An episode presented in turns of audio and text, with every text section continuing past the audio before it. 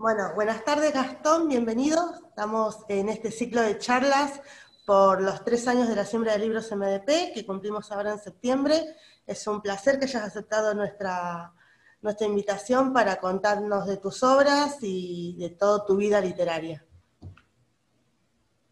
Hola, buenas tardes Divina, muchas gracias por la invitación. Eh, si bien no he estado en, las siembras anteriores, eh, la verdad es que es un honor poder eh, participar de esta, ¿no? gracias al contacto de María Laura Paredes, que es mi profesora, por así decirlo, del taller de escritura, ¿no? Que creo que ya has estado haciendo una entrevista con ella. Sí, Laura participó de, varias ediciones de la siembra de libros. La última vez que, estuvo acá fue para los dos años de la siembra el año pasado, y bueno, ahí fuimos manteniendo el contacto. Eh, por lo que vos nos mandaste y lo estuvimos este, leyendo, empezaste a escribir desde muy, muy chico. ¿Cómo fue ese tránsito y por qué empezar a escribir? Eh, mira, la verdad es que empecé desde, la primaria, para ser, para ser sincero, en donde tenía un amigo, eh, compañero de banco, Gustavo, en el cual Em, cada vez que la profesora eh, nos hacía algún, alguna tarea que era de imaginación, o sea, era escribir una historia, eh, con mi amigo Gustavo siempre escribíamos, no sé, eh, para esa época era un montón, cuando uno chiquito, viste, eran cuatro o cinco páginas, y, se puede decir que arranqué desde ahí, ¿no? a empezar a inventar historias, más que nada de fantasía. Después con el tiempo, bueno, al, ver películas y leer un poco, eh, me fui inclinando más para lo que es el suspenso y el terror, que es lo que hago ahora. Em, después más en la adolescencia, que todas, todas las hormonas, viste, están a, flor de piel, eh, empecé, a, empecé a dedicarme un poco más a la poesía, a lo que es el poema, más que nada de amor. Eh, y bueno, me, me, iba bastante bien porque mis amigos me venían a pedir que les hiciera poemas para las chicas de ellos. Ah, así, que, bueno, eh, tuve esa transición, pero de a poco me fui inclinando cada vez más para lo que es la narrativa. Y bueno, empezar a hacer cuentos cortos, relatos, historias. ¿Has participado, y bueno. De, ¿Has participado de algunas antologías también? ¿Algo sí, Sí, hace, hace, yo empecé el taller de María Laura, empecé hace un año y medio, más o menos dos, casi desde que empezó el taller. Em, y sí, participé de la antología, la primera antología que era Calles Literarias, que era un agua fuerte, y, últimamente con este que hicimos en la pandemia, que se llama Marginales. Bien. También participé. Pero bueno, aparte escribí, escribí yo un par de libros eh, al margen de esto, ¿no? Claro, ya sos un autor, con todas las letras, digamos. Sí, sí, te podría decir que sí. ¿Y hay alguna lectura que te haya quedado de esas primeras que leíste en la primaria o que te, lleven a inspirarte? Em, el, doctor, el doctor Jekyll y Mr. Hyde. Eh, creo que fue creo que fue el clásico que, que me dio el puntapié como para decir, me gusta este tipo de, literatura, ¿no? Bien. Bueno, después ponele, qué sé yo, leo mucho ahora, ¿no? Eh, leo mucho Stephen King, eh, Lovecraft, Bien. Eh, Todo de, género muy marcado. claro, el mismo, el mismo género bien marcado, sí. Bien. En 2019 sacaste un libro Sí, eh, saqué Pasaje a la Oscuridad. Bien, ¿de qué se trata? Pasaje, a la Oscuridad es un, es un libro que recopila 12 cuentos que, son de, terror, suspenso, eh, hay algún que otro psicológico también. Y, bueno, nada, después también por iniciativa de María Laura, siempre agradeciéndole, porque si no fuera por ella no hubiera sacado nada, eh, porque viste, uno es, como que se lo guarda para sí mismo y, hay a veces que no, no está, o sea, por lo menos yo en esa, en esa época no estaba muy convencido de que realmente alguien quisiera leerlo, ¿no? Claro. Eh, pero bueno, María Laura me dijo, sí, dale para adelante, que está bueno y demás. Y bueno, eh, sacamos 12 eh, cuentos de, eh, de terror se ubican eh, la mayoría en lo que es la ciudad de acá, de Mar del Plata, ¿no? son, son lugares que quizás en algún momento me quedaron marcados así como de chico o como de grande, y bueno, y creé una historia alrededor de eso. Y vas nombrando lugares de Mar del Plata, uno si lo lee se puede trasladar ese...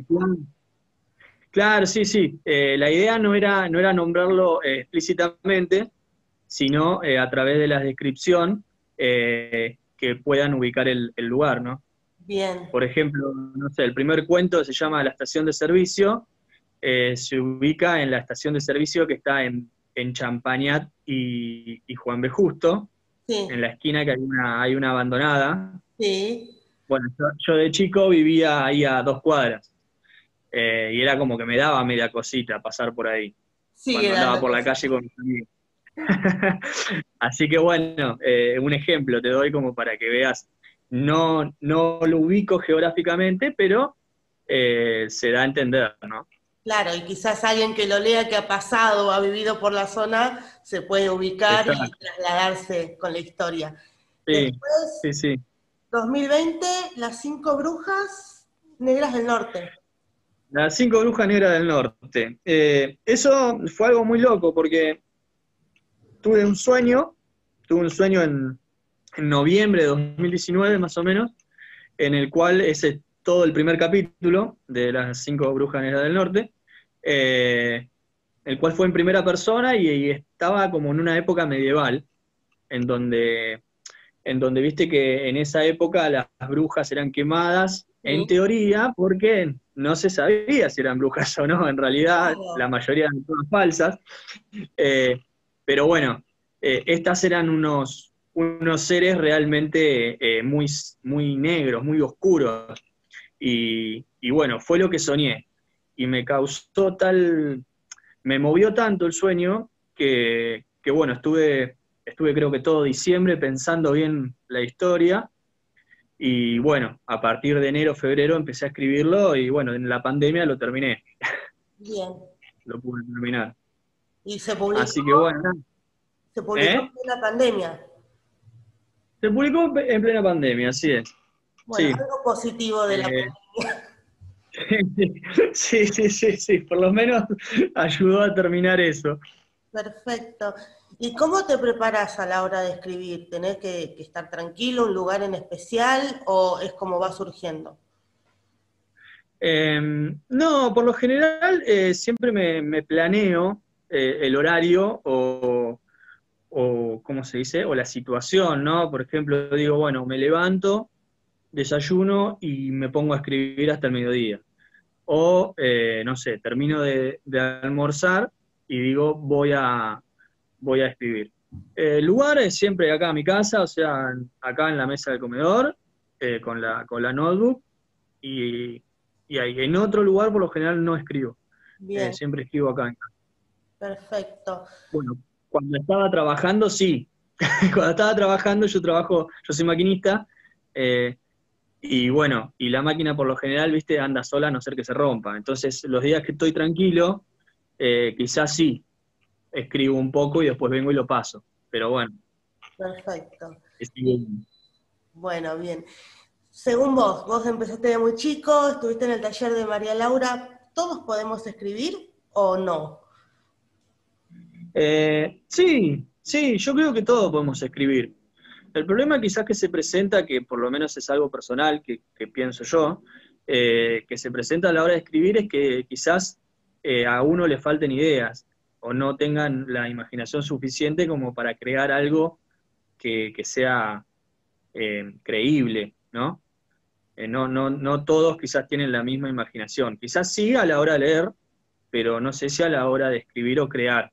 Eh, yo creo que todos es cuestión de práctica.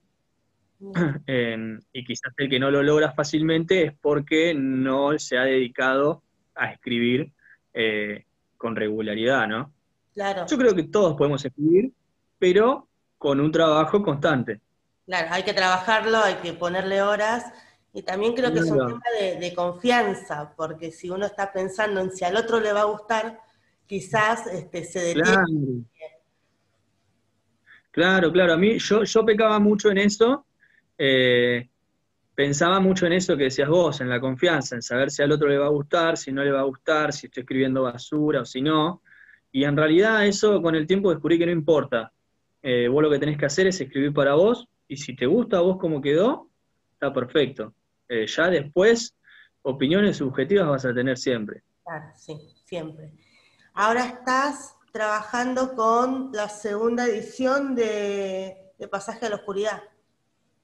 Sí, sí, sí, también que surgió en la pandemia. Em, estoy, estoy trabajando en eso, creo que ya tengo alrededor de unos siete relatos más o menos. Eh, y sí, bueno, ahora, ahora frené un poco, pero, pero venía, venía constante, venía, venía bastante bien. Así que en algún momento retomaré de vuelta el camino. pero, pero sí. ¿Y esto va a incluir alguno de los relatos de la primera o son totalmente nuevos? Eh, no, no, son totalmente nuevos, son todos nuevos. Eh, lo que sí puedo llegar a hacer referencia, que ya lo hice incluso, eh, referencia a las brujas del, a las cinco brujas del norte, y de unos relatos nuevos que estoy haciendo, quizás en el libro vas a encontrar dos relatos que sean, eh, que tengan uno que ver con el otro, ¿no? Bueno. Que haya como, como una relación. Bien, bueno, es una buena invitación para que lean la primera edición, para que lean el otro libro y esperar este. Sí, sí, sí. Perfecto. sí, sí. Nosotras. Eh, igualmente. Sí. Sí, sí, decime. Nosotras notamos que con esto de la pandemia, nosotras hablo de, la otra coordinadora de la siembra de libros, como que hubo un aumento en eh, el material, quizás online, para leer. ¿Crees que se han modificado los hábitos de lectura en esta pandemia? Em, y mira, no sé si se han modificado, pero, pero sí, eh, con todo este tema de la pandemia y al, al estar eh, tan aislados, no ha quedado otra que, leer online si uno quiere adquirir un libro nuevo, ¿no? Eh, yo particularmente leo de las dos formas. voy a admitir que leo mucho más de online, desde la tablet o el teléfono, que, desde los libros en sí. Pero más que nada es un tema mío personal y económico, porque si me pongo a, comprar todos los libros que leo, no, no, no podría, no. podría ni comer más o menos, pero bueno. Y una cuestión de eh, espacio también. Igual, el papel es el papel. Sí, sí, obviamente. Pero sí, creo que, se ha, aumentado, quizás no tan en gran medida, pero, pero ha aumentado la lectura online. Bien. Sí, hay, hay varios recursos, se han compartido bibliotecas virtuales, como que hay más variedad y se han volcado quizás las instituciones a prestar este servicio online de, libros, PDFs, etcétera. Claro, sí, sí, que también, también está bueno y es lo que, lo que se está viniendo ya desde hace un tiempo, ¿no? Eh, yo he descubierto que quizás es mucho más fácil llevar el libro en el teléfono que, que andar cargando con el librito. Si bien está esa nostalgia y eso que está divino de tener el libro nuevito cuando recién lo compras y llevarlo para todos lados, pero, pero bueno, quizás a veces en lo que es la practicidad eh, es mucho más práctico, no sé, tener un 20 libros online y, tenerlos en el, en el, teléfono. Totalmente, sí. Bien, vamos cerrando esto. Este, yo te agradezco un, montón que hayas participado de, este ciclo de charlas. Vamos a estar también con un par de compañeras tuyas. Eh, ¿Qué esperás? para tu futuro como escritor después de que pase todo esto, por más que la pandemia ha sido positiva, quizás el que pudiste publicar, pero después, ¿cómo te ves? Bueno, eh, primero que nada, agradecerte, Divina, por la invitación. Y, bueno, y lo que espero, la verdad, espero poder eh, hacer las presentaciones, las presentaciones correspondientes de los libros, eh, poder hacer un poco más de, difusión de lo que se puede hacer desde acá adentro, que estamos un poco limitados, si bien se pone, se pone garra, pero estamos un poco limitados. Y nada, espero, espero poder terminar, espero haber terminado ya cuando termine la pandemia eh, el volumen 2 de Pasaje a la Oscuridad y bueno, de a poco ir presentando los libros correspondientes. Bien. Algo importantísimo, ¿cómo adquirimos tus libros? Bueno, mis libros se encuentran en Amazon y en Mercado Libre. A través de Amazon Mercado Libre están ahí, tanto en físico como digital. Y si no, bueno, se contactan conmigo, con María Laura, y también se los hacemos llegar eh, de alguna manera. Bien, perfecto. Después cuando vamos a dejar ahí todos los datos para que se puedan contactar con vos. Bueno, nuevamente, muchísimas gracias, que sea todo exitoso, que puedas presentar tus libros. Desde ya esperamos participar de esas presentaciones y nuevamente muchísimas gracias. Muchísimas gracias a vos, Divina, por la invitación. Gracias. Gracias.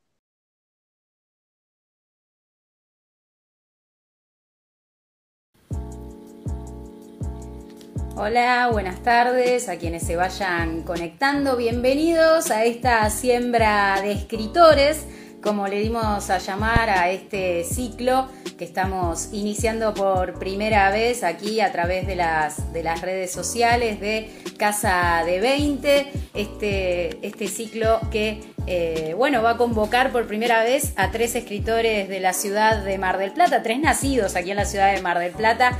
Eh, algunos de ellos no están viviendo ya eh, en nuestra ciudad, pero bueno, estamos pendientes de llevar adelante esta tarde contando un poco qué es lo que ellos eh, han estado realizando, un poco de su historia, un poco de los géneros que ellos también recorren, que son muy distintos, porque tenemos por un lado a Gabriela Exilart, con quien vamos a comenzar esta, esta transmisión, eh, que está más vinculada con la novela, con la historia, con las historias de amor dentro de esas novelas. Luego va a estar Juan Carrá a partir de las 3 de la tarde y estaremos hablando un poco sobre el género policial que él también conoce y también sobre el nuevo lanzamiento que por estas horas está realizando de una de sus nuevas historias. Y a las 5 de la tarde vamos a terminar con un género que se debate entre el formato del libro algunos tenemos en nuestras casas y también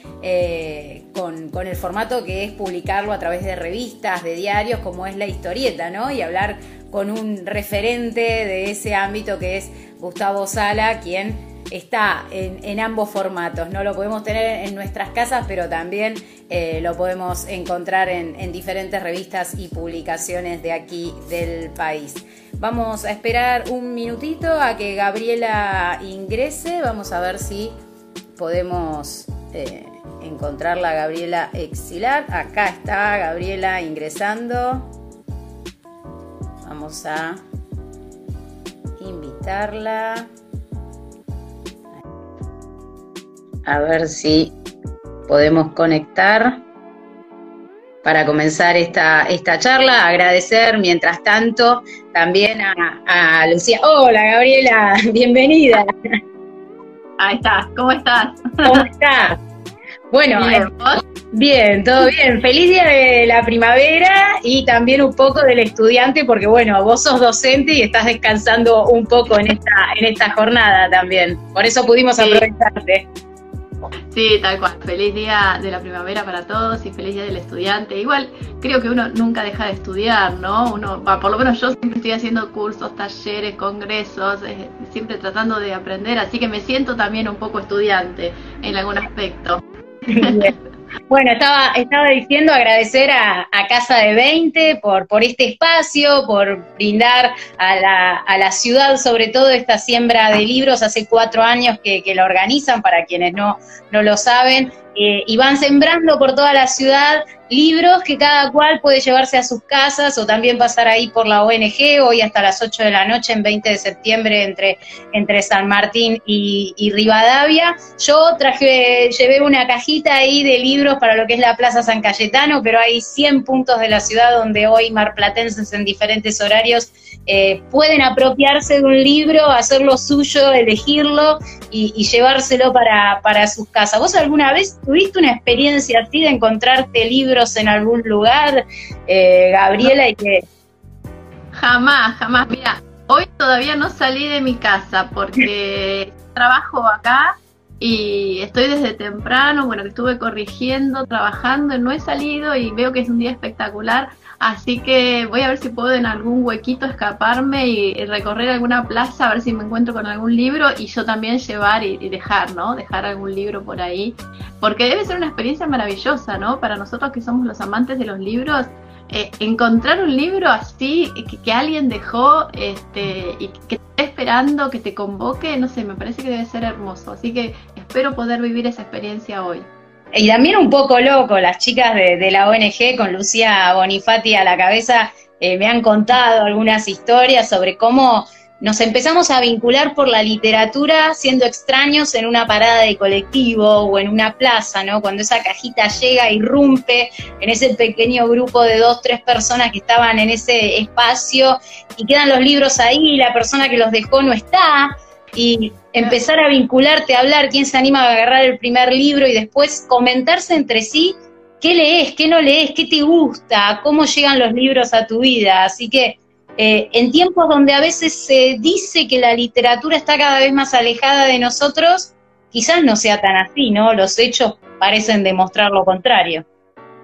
No, no, para mí eso es una falacia. Este, los que somos lectores y que somos amantes de los libros, eh, seguimos buscando libros, ¿no? En, cualquier, en cualquier contexto, e, e incluso en el peor contexto como, como es la pandemia y como fue el año pasado, yo creo que todos nos hemos acercado este, mucho más fuertemente a las letras y a refugiarnos en, la lectura, en la escritura, en las artes en general. Así que no, no, yo no creo que eso, que, que la literatura está lejos. Sí es cierto que hoy el, quizás el modo de lectura ha cambiado, que uno busca lecturas más ágiles, ¿no? Por ejemplo, yo hablo con, los chicos del taller, este, donde trabajamos diferentes textos y, y por ahí si yo les doy un texto clásico, eh, por ahí un poco denso, un poco, un poco lento, ¿no? Porque son clásicos y uno hoy busca esa lectura más ágil, que pasen cosas constantemente, no tanta descripción, eh, no, no, tanto estilo recargado, pero seguimos leyendo,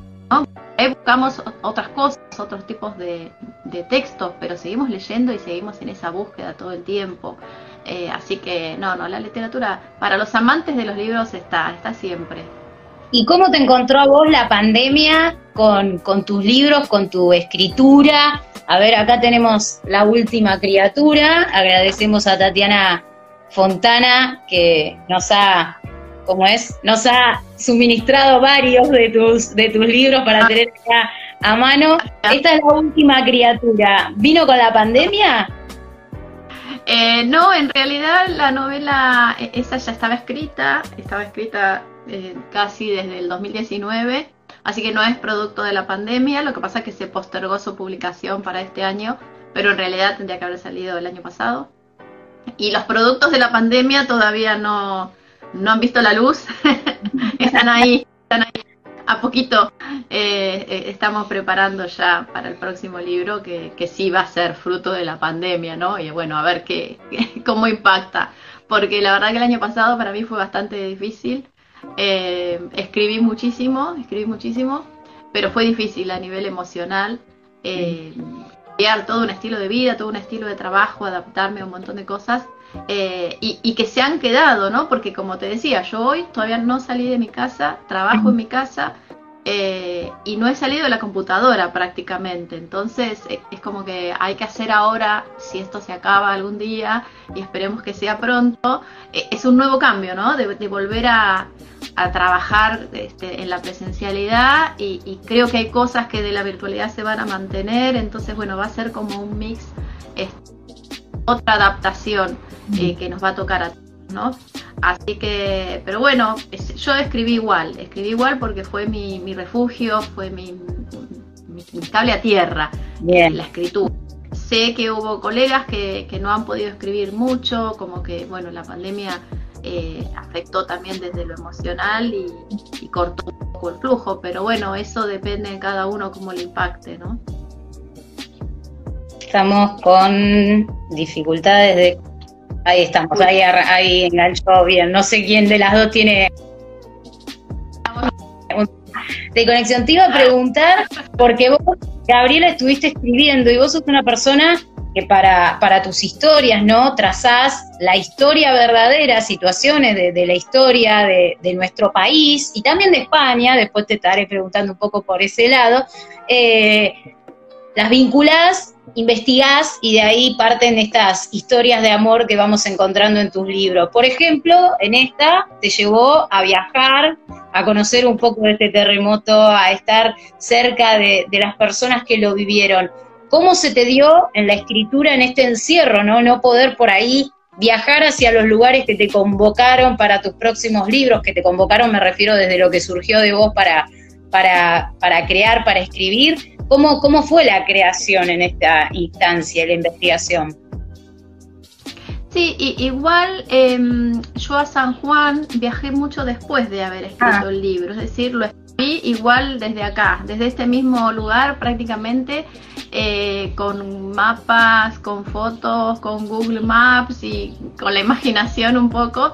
Este, pero no, no, yo viajé después, ya viajé con el libro. En realidad viajé con el manuscrito del libro, el libro todavía no se había publicado y viajé con el borrador, pero la novela ya estaba escrita. Y, y nada, la mayoría de las obras yo las escribí a la distancia sin ver los lugares. La novela que va a salir ahora en, mayo del año que viene, que sí es producto de la pandemia, yo al lugar había viajado antes. Había viajado en diciembre de 2019, es decir, eh, justo antes de la pandemia, y me la traje de allá la historia, ¿no? del lugar al que visité, me traje parte de la historia. Entonces, bueno, fue como eh, que tenía todo, me traje los libros, me traje fotos, videos, cosas de los museos, así que nada, en ese aspecto, al contrario, trabajé mucho mejor que con las anteriores novelas. Eh, así que, porque uno no siempre tiene la suerte de poder ir al lugar mm. que estoy escribiendo, o sea, eh, me hubiera encantado poder ir a, Francia cuando escribí con el corazón al sur y, no fue así, o, volver a España cuando escribí las dos novelas de la Guerra Civil Española. Mm. No, es eso lo hacemos desde la distancia, ojalá pudiéramos viajar.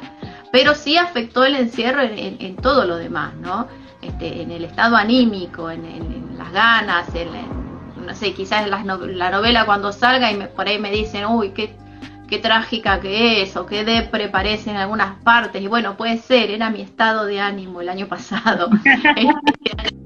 Claro, este año como que ya me agarró un poco mejor parada o resignada, entonces bueno, uno viste se va acomodando, son, las distintas, etapas de adaptación.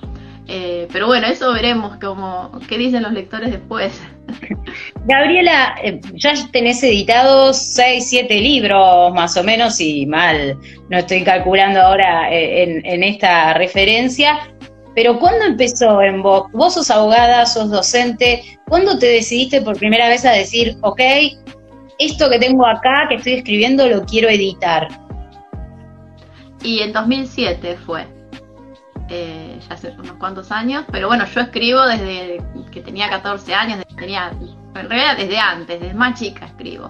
Eh, y la primera novela la escribí a los 14, pero bueno, nunca tuve esa esa perspectiva, o sea, siempre escribí para mí, eran, eran historias que yo me contaba para, para dormir, eh, nada, era algo muy íntimo, muy privado, y de hecho nadie en mi familia sabía que yo escribía, cuando yo salí con que iba a publicar un libro, como dijiste, mi mamá no tenía ni idea, nadie, nadie sabía, solo mis hijos sabían, y mis hijos eran chiquitos, eh, pero era algo muy mío, no, no era algo que que yo andaba comentando por ahí, era un sueño propio, eh, que tardó bastante en querer taparse, ¿no? Porque en 2007 fue, y yo ya era una señora grande, este, tenía 37, sí, 37 años. Eh, así que nada, llegó, e-, esas ganas llegaron de grande. Este, y quizás impulsada también un poco por las lecturas de esa época, ¿no? Que ahí descubrí a Florencia y porque yo estaba acostumbrada siempre a leer novelas eh, de autores extranjeros o latinoamericanos, pero nunca había leído una novela histórica romántica de un autor argentino. Y descubrir a Florencia Bonelli, que, que tiene mi edad y, que es de Córdoba y que, bueno, escribía más o menos lo que yo estaba escribiendo para mí, dije, bueno, wow, eh, yo también quiero. Y, bueno, ahí es como que me entraron las ganas y me contacté con ella y bueno, de alguna manera me, me fue marcando los pasos que había que seguir para, para poder llegar, ¿no? Está, es más, agradeces en varios de tus libros, le, le, agradeces a Florencia eh, el, estar ahí, el haberte apuntalado, bueno, el ser parte de, de, esta, de este animarse que estaba en vos, pero nunca había tomado estos formatos, digamos. Tal cual, tal cual, sí, sí, no, siempre agradecida porque Flor ha sido siempre muy generosa, muy abierta, muy sencilla y, bueno, y ella me dijo en su momento, mira, es muy difícil, más en esa época en que no había tanta movida en las redes, era, era todo correo electrónico, por teléfono, por correo tradicional, no era quizás eh, la comunicación como es ahora.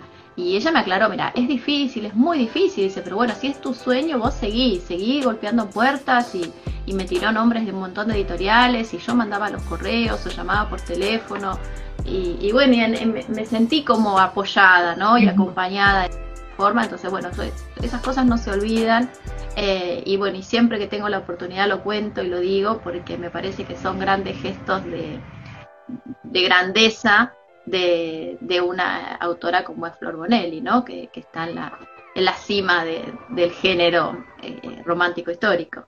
Una, una vez que te animaste, imagino que todo fluyó de otra manera. ¿Y cómo fluyó también al encontrarte con un público que recibió muy bien tus historias y, que han tenido una demanda editorial de venta importantísima para lo que son estos últimos, son estos últimos tiempos, ¿no? En ese conflicto entre vivir entre lo digital y tener nuestro libro cerca. Eh, nada, ¿cómo, ¿cómo recibís la respuesta del público que ha sido tan favorable? Sí, yo siempre digo que si no hubiera sido por los lectores que, que se acercaron a la primera novela y la recibieron también y, y, la buscaron tanto y tuvo tan, tan buena crítica y, bueno, por eso tuvo tantas ediciones, porque fue una novela que, no sé, ya perdí la cuenta de las ediciones que tuvo. Eh, de no haber sido por ese público lector, yo hoy no estaría acá. Eh, estaría escribiendo seguramente, porque es mi pasión y es lo que a mí me gusta, pero quizás no hubiera llegado a donde llegué de no, de no ser por ese público lector tan fiel y tan firme, ¿no? Eh, así que bueno, yo siempre muy agradecida, además he conocido gente maravillosa, gente que veo que está aquí en el, en, el vivo escuchando. Eh, y he hecho amistades también entre los, los lectores, los autores. Eh, de hecho, hoy me escribió una señora que conocí a raíz de Renacer de los Escombros, que ella fue, sobreviviente, es sobreviviente del terremoto de San Juan. Eh, ella era un bebé que estaba en una cuna y se salvó porque cayó este, la, pared, cayó sobre un parante y ella se salvó de estar en la cuna y por estar, digamos, resguardada. resguardada.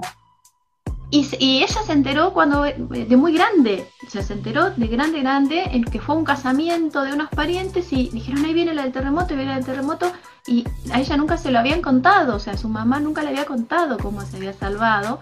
Y bueno, y con esa señora nos conocimos por la novela y, ella siempre me escribe y cada vez que viene a Mar del Plata nos juntamos a tomar un café y, y se generan esas cosas que vos decís, wow, qué loco que por un libro eh, vos termines eh, haciendo amistades, porque he forjado realmente buenas amistades con los lectores y, nada, es maravilloso, es maravilloso y, mi vida cambió este, de una forma muy rotunda, ¿no? Con todos los vínculos y toda la gente que conocí a partir de los libros. Eh, ¿Qué tiene España para vos? Porque Acá tengo en la arena de Gijón también, está Secretos del Alba, y bueno, en realidad es como una trilogía que has armado ahí en torno a la guerra civil española. ¿Qué, te disparó a, ir hacia el viejo continente, hacia España? ¿Qué hay en vos de, todo eso? Yo creo que las raíces, ¿no? Eh, cuando yo escribí eh, Tormentas del Pasado, que fue la primera novela que se publicó, un poco conté la historia de, de mi mamá, de mi abuela, porque es, hermosa esa etapa. Porque mi mamá vino en un barco a los cinco años de España con su abuela, con sus hermanos, y bueno, vivieron en un conventillo. Parte de la historia que se, se cuenta en esa novela es la historia de mi mamá, eh, que fue como un homenaje a ella, ¿no? Y, y ahora, cuando yo quise escribir La Arena de Gijón, muchos años después, eh, surgió como una inquietud personal de ir un poco a esas raíces, conocer un poco esa historia que yo realmente no, no conocía, o que la conocía muy por arriba, ¿no? A partir de los relatos de mi abuela y algunos de mi tío, pero en realidad no conocía la guerra. Y bueno, y mi idea fue esa, de saber, saber eh, qué, había pasado con, la Guerra Civil Española, qué había pasado con, los parientes de, mi, familia, de mi mamá, aunque no pude encontrar ningún contacto, porque encima es un apellido muy común, el de mi mamá, el de mi abuela, son apellidos muy comunes, que, era prácticamente imposible eh, recabar información sobre ellos en la guerra. Pero bueno, tenía un poco lo que recordaba que me había contado mi abuela, entonces, bueno, fue, una forma de reconstruir un poco esa, esa historia. Mm. Eh, y bueno, allá, fui y salió esa primera novela en la arena de Gijón. Y cuando la terminé, sentí como que, había un vacío, como que había más cosas para contar, que yo quería seguir escribiendo sobre todos esos personajes, sobre esa gente y sobre esa historia. Y bueno, y seguí, cerré un, un archivo, puse fin y creo que al otro día abrí otro que decía nueva novela y bueno, la, me fui 20 años más adelante en el tiempo, hice un salto temporal a la época de la posguerra y entonces la nenita que había nacido en la guerra ya era una chica de 20 años y bueno, la puse a ella como protagonista y seguí, seguí escribiendo. Este, así que eh, prácticamente escribí una novela atrás de la otra, eh, pero como una necesidad personal de contar eso, ¿no? Y, bueno, y ahora ya está, ya cerré, ya se terminó, eh, ya, creo, no, ya está, ya está. Ya cerré todo, ya até todos los hilos que había dejado sueltos y nada, ya está. Con España, de momento, eh, no tengo nada para contar. Bien. Y el otro día me llamaba la atención porque, bueno, viendo una de tus novelas, Napalpí, justamente, vos la, publicaste ya hace un par de, de años, pero hace justo dos meses que el Estado ha decidido eh, darle una visibilización a lo que sucedió en Napalpí y quizás un poco, por más que ya no hay nadie que, haya sobrevivido a lo que fue esta masacre, este genocidio que, cometió el Estado ¿no? sobre, nuestros pueblos originarios, eh, hay como una reestructuración, un juicio hacia la verdad, ¿no? ¿Cómo fue para vos escribir Napalpí, tomar este nombre y ver lo que está pasando ahora, ¿no? Un tiempito después de que la novela ya está editada y bueno, leída por muchos muy fuerte, fue muy fuerte, desde ya fue muy fuerte escribir esa novela, eh, recabar toda la información, que fue bastante complicada por la distancia, porque no había mucha bibliografía, más que bibliografía local. Eh, pero bueno, tuve la suerte que me contacté con el presidente de la Fundación Apalpí, que en, ese momento fue un chico que lamentablemente falleció a causa de COVID hace unos meses. Y bueno, él generosamente por teléfono me contó algunas cosas que a mí me faltaban, de datos que no encontraba en los libros. Eh, después gente de los museos que también me mandaron diarios de la época digitalizados. Y bueno, fui armando toda la historia que fue muy dura, muy dura. Eh, hubo cosas que yo incluso no, no quise poner en el libro porque eran de, demasiada crueldad y ya, ya había contado bastante de crueldades en la novela. Eh, y fue muy fuerte también cuando después eh, me invitaron eh, por el gobierno de, la provincia de Chaco, que me invitaron para una, charla por el Día de la Mujer y que pude viajar y que pude estar con gente de la Fundación Navalpí y que con la posibilidad de conocer a la última sobreviviente, porque hay una sobreviviente, si, si no, no tuve ninguna noticia en contra de esta aseveración, pero hasta hace unos meses estaba viva todavía Rosa Grillo, eh, que debe tener 106 años más o menos, no, no se sabe bien porque no tiene constancia de cuándo fue inscripta y tiene como dos fechas de cumpleaños distintas, eh, pero bueno, ella es, creemos que es la última sobreviviente de esa masacre y yo iba a ir a verla, estaba todo previsto para que me llevaran a verla a lo que es a Colonia Aborigen, que es donde antes era y hoy se llama Colonia Aborigen. Y bueno, con tan mala suerte que se descargó una tormenta tremenda y no se podía entrar porque ahí había 20 kilómetros de tierra y no se podía transitar y no pude, no pude ir a verla y después yo al otro día tuve que volver. Así que es como que eso pendiente, ¿no? Pero para mí yo fui muy emocionada al Chaco y a esa presentación y, de poder hablar con la gente. Y, o sea, ya estaba el libro, pero yo ahí aprendí otras cosas, ¿no? Muchas cosas más y con esta expectativa de ver a la última sobreviviente eh, que es el día de hoy que yo sigo esperando poder conocerla, ¿no? Digo, bueno, que, la vida nos dé, nos dé tiempo a ambas para, poder ir y verla y hablar, aunque no hable, tomarle las manos, ¿no? Porque es una mujer muy, muy viejita eh, que se ha sobrepuesto a esa tragedia. Que, según lo que me contaron, ella sigue cosiendo en su máquina de coser y hace cortinas y hace cosas para vender. Eh, toma vino y anda en moto con uno de sus nietos eh, y se tomó un avión para ir a Buenos Aires. Entonces, bueno, yo creo que es una mujer maravillosa, una sobreviviente, pero además maravillosa. Eh, entonces, bueno, la quería conocer y bueno, sigo con esa esperanza, ¿no? Pero, pero esas cosas son muy fuertes, son muy fuertes. Es quizás la, la, novela que más te dificultó encontrar información, teniendo en cuenta, ¿no? También que, que estamos hablando de un hecho que, que la historia argentina ha tenido como al margen en muchos sentidos el Estado como protagonista de la masacre, ni que hablar, ¿no? Eh, ¿Fue la que, la que más difícil se te hizo juntar todo ese bagaje para poder escribir? Sí, yo creo que sí, creo que sí, por, por, por no encontrar demasiados libros. A mí me gusta escribir sobre libros, sobre una base documental de libros, ¿no? Eh, busco algunas cosas en internet, no digo que no, veo videos, documentales, pero a mí me gusta y en esa ocasión me fue bastante complicado, ¿no? Acceder a los libros. Bueno, finalmente conseguí dos o tres que hablaban del tema, eh, pero después, bueno, por el contexto, por el, por el fondo de la cuestión, por, los hechos que narraba. Y además que había como dos historias, ¿no? Esto del ocultamiento. Eh, los diarios de la época estaba el diario oficialista, que decía que había sido un enfrentamiento mm.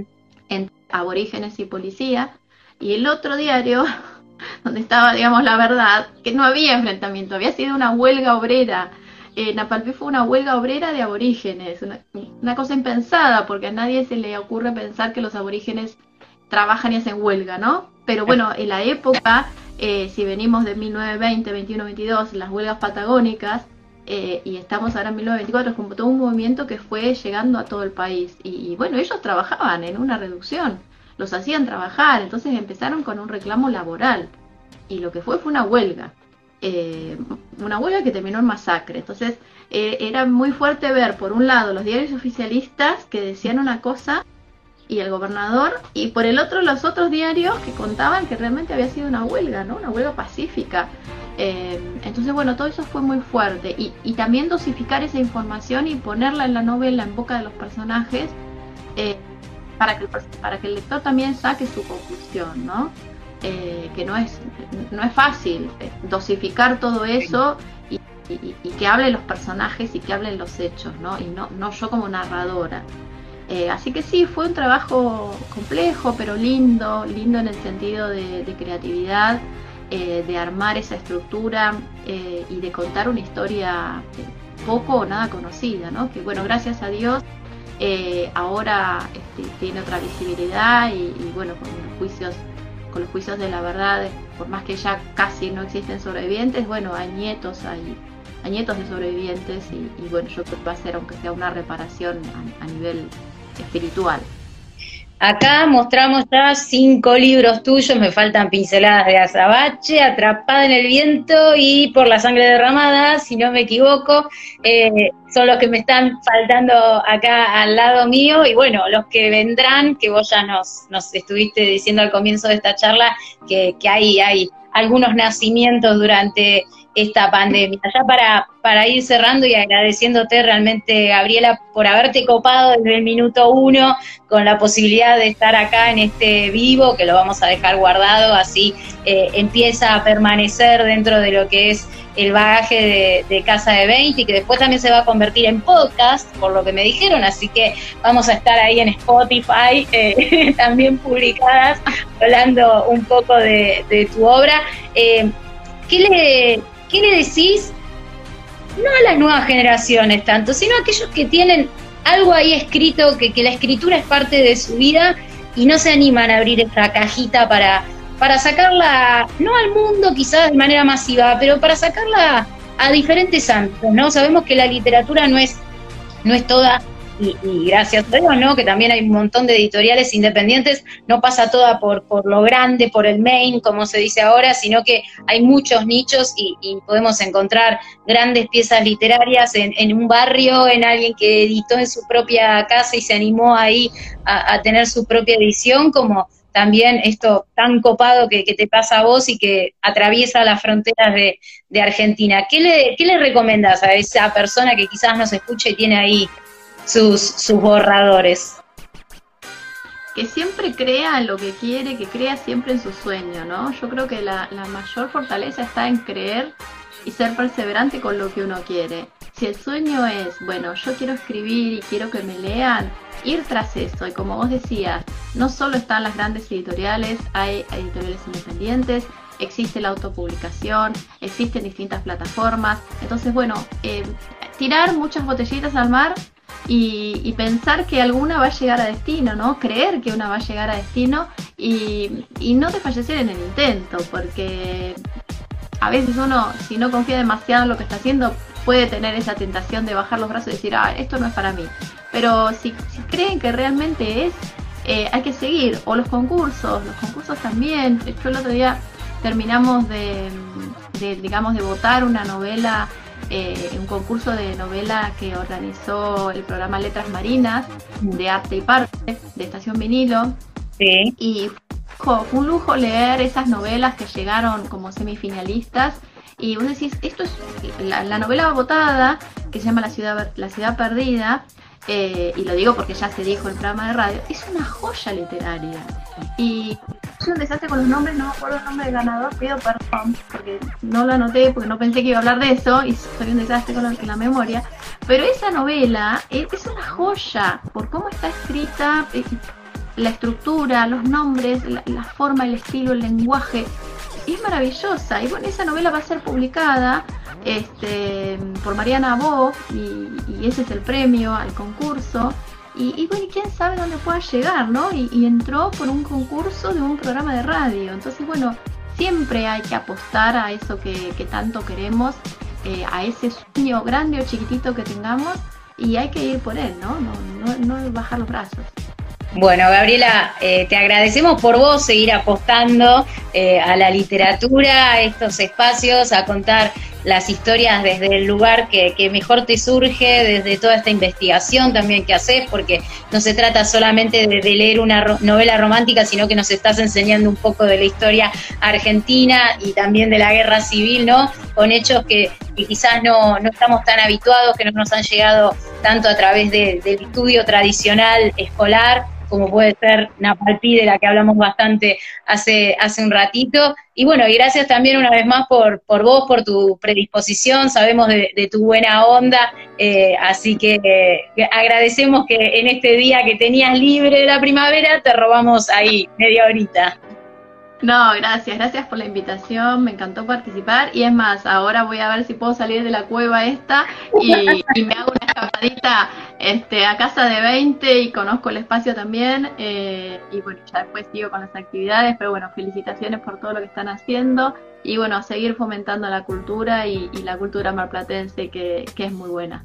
Totalmente. Bueno, gracias Gabriela. Esta charla va a quedar grabada aquí en, lo que es el espacio de Casa de 20 en Instagram, así que eh, automáticamente queda compartida y la seguiremos ahí propagando. Como la siembra de libros, seguiremos sembrando esta charla para que más personas la escuchen. Un beso grande, que tengas gran jornada. Gracias, igualmente. Chao.